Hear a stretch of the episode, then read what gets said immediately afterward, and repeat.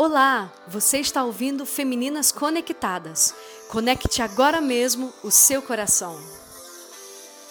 Seja bem-vinda! Este é o Diário de Bordo número 31 e hoje é dia 18 de abril de 2020. Baseados no livro de Carlito Paz, As Palavras de Deus, da editora Inspire, sou Vivian Ribeiro e convido você a caminhar um pouco comigo, alguns minutos como se fossem mesmo gotinhas para aquecer o teu coração, o solo da tua alma e os seus ouvidos. Estamos falando sobre toda a saga do povo de Deus desde a sua libertação. Agora estamos em Êxodo, capítulo 19, a partir do verso 3. O tema de hoje: princípios para a vida. Neste momento, na história do povo de Deus, após então saírem do Egito, eles estavam recebendo novas orientações que estabelecia então um sistema de governo para eles. A partir daí, seriam liderados em grupos para obter assim uma quantidade e qualidade no cuidado para que a justiça pudesse acontecer. Neste tempo, era hora de reafirmar os propósitos do Senhor, a sua palavra, as suas leis sobre a vida comunitária e social nos assuntos cíveis e também na questão da adoração. Eles precisavam ser diferentes como um sinal para o mundo de que eram separados por Deus. Os limites, leis e princípios que precisavam obedecer e cumprir, de forma alguma seria para podá-los ou aprisioná-los, mas eram para sim protegê-los e abençoá-los, tornando-os como um tesouro pessoal de Deus e também para influenciar gerações. Bom, até aqui eles estavam experimentando Deus bem de perto e em tudo, pois entravam para um novo estilo de vida, muito diferente daquele estilo que tinham lá no Egito.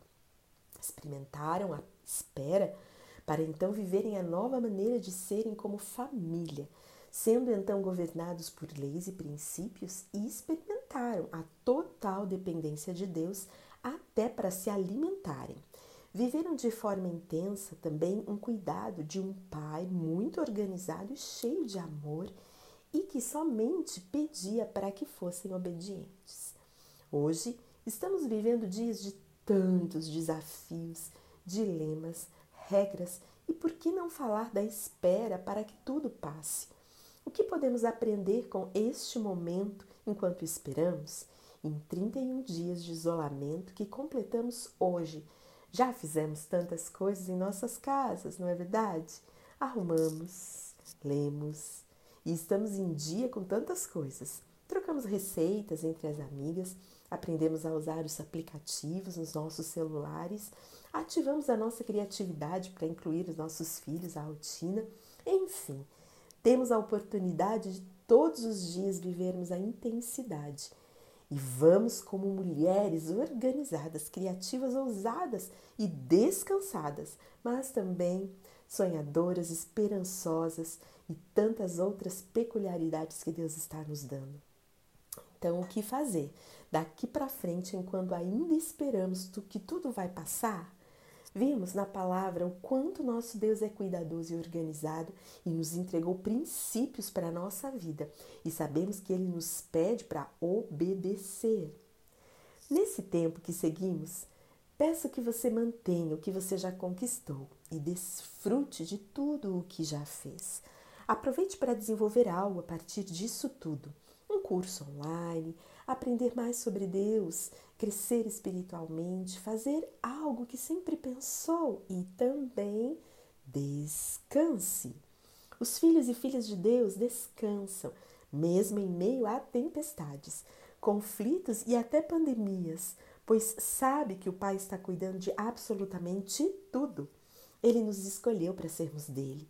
Somos uma nação santa, somos um reino de sacerdotes, a voz de esperança para o mundo e portadores de boas notícias. Veja, se você descansa em meio à tempestade, significa que você já está se parecendo com Jesus, pois ele descansou naquele barco em alto mar, em meio a uma grande tempestade. Sei que este tempo vai passar e tudo estará bem. O que vai permanecer será a história de cada uma de nós e como enfrentamos isso. Mulheres com famílias, aquele liberar de vida em todo o tempo e para todos a partir do que recebemos de Deus. Isso é tremendo.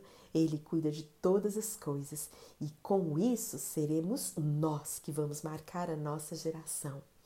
Ei, conquistadora, como vai ser o seu dia a partir disso? Deus te abençoe. Tchau, tchau.